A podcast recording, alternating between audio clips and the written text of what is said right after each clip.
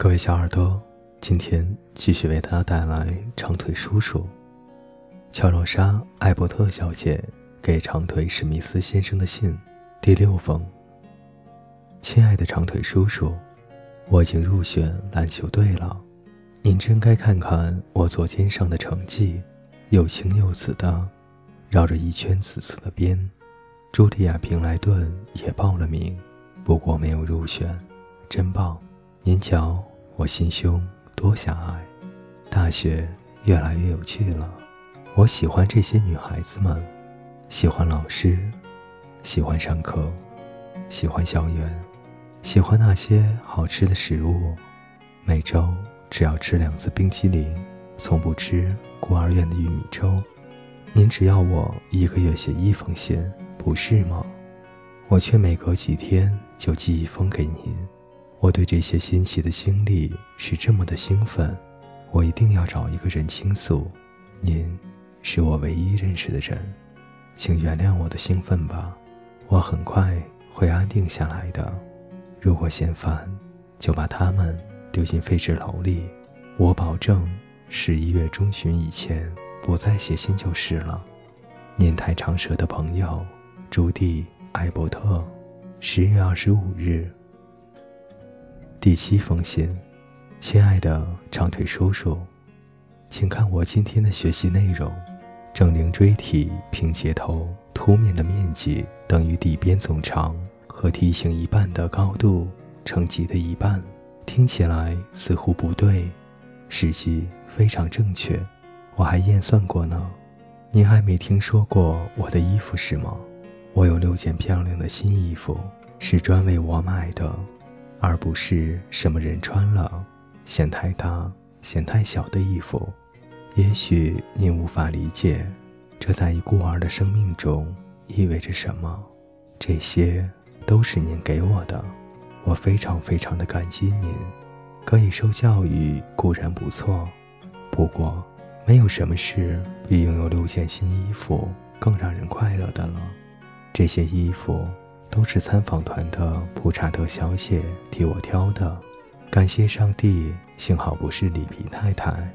一件是缀着石珠花的丝绸晚礼服，我穿上很美；一件蓝色的礼拜服，两件餐服，一件是红色面料，上面绣着东方花边，我穿上后像个吉普赛人；另一件是玫瑰红印花布料的。一套日常穿的灰色套服，还有一件是平时上课穿的。这些服装对茱莉亚·平莱顿来说算不得什么，可是对朱迪·艾伯特来说，天哪！我猜您现在一定这样想：她是如此轻浮、浅薄，多么愚蠢的女孩子啊！让这样一个女孩子受教育，真是浪费钱。不过，叔叔。要是您一辈子除了花格布没有穿过别的，您会明白我的感受的。我上高中以后穿的比花格布还不如呢。您无法想象我多么害怕穿那些可怕的旧戏服出现在学校里。我担心邻座的姑娘原本是衣服的主人，而她会偷偷地将这件事告诉别的姑娘。又想又笑，并对我指指点点。想到也许穿着自己讨厌的人扔掉的衣服，真是心如刀绞。即使我今后一辈子都能穿上长筒丝袜，也无法抹去心头的伤痕。最新战报，战场消息：十一月十三日星期四四更时分，汉尼拔击败了罗马人的先头部队。带领迦太基部队翻山越岭，进入卡西农平原。一队带着轻便武器的努米底亚人与马克西马斯步兵接战，两场战役还有几次小冲突，罗马人被击退了，他们损失惨重。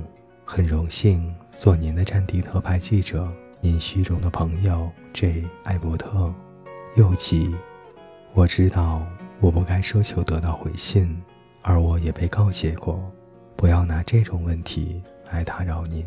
不过长腿叔叔，就此一次，下不为例。您是老态龙钟呢，还是半老？头发全脱落了呢，还是刚有些秃顶？从来没有见过您，而要来想象，真的是有些困难。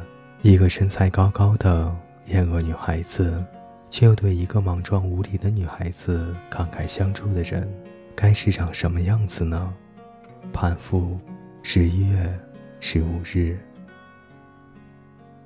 亲爱的小耳朵，今天的故事就为您讲到这里，我们下期再见。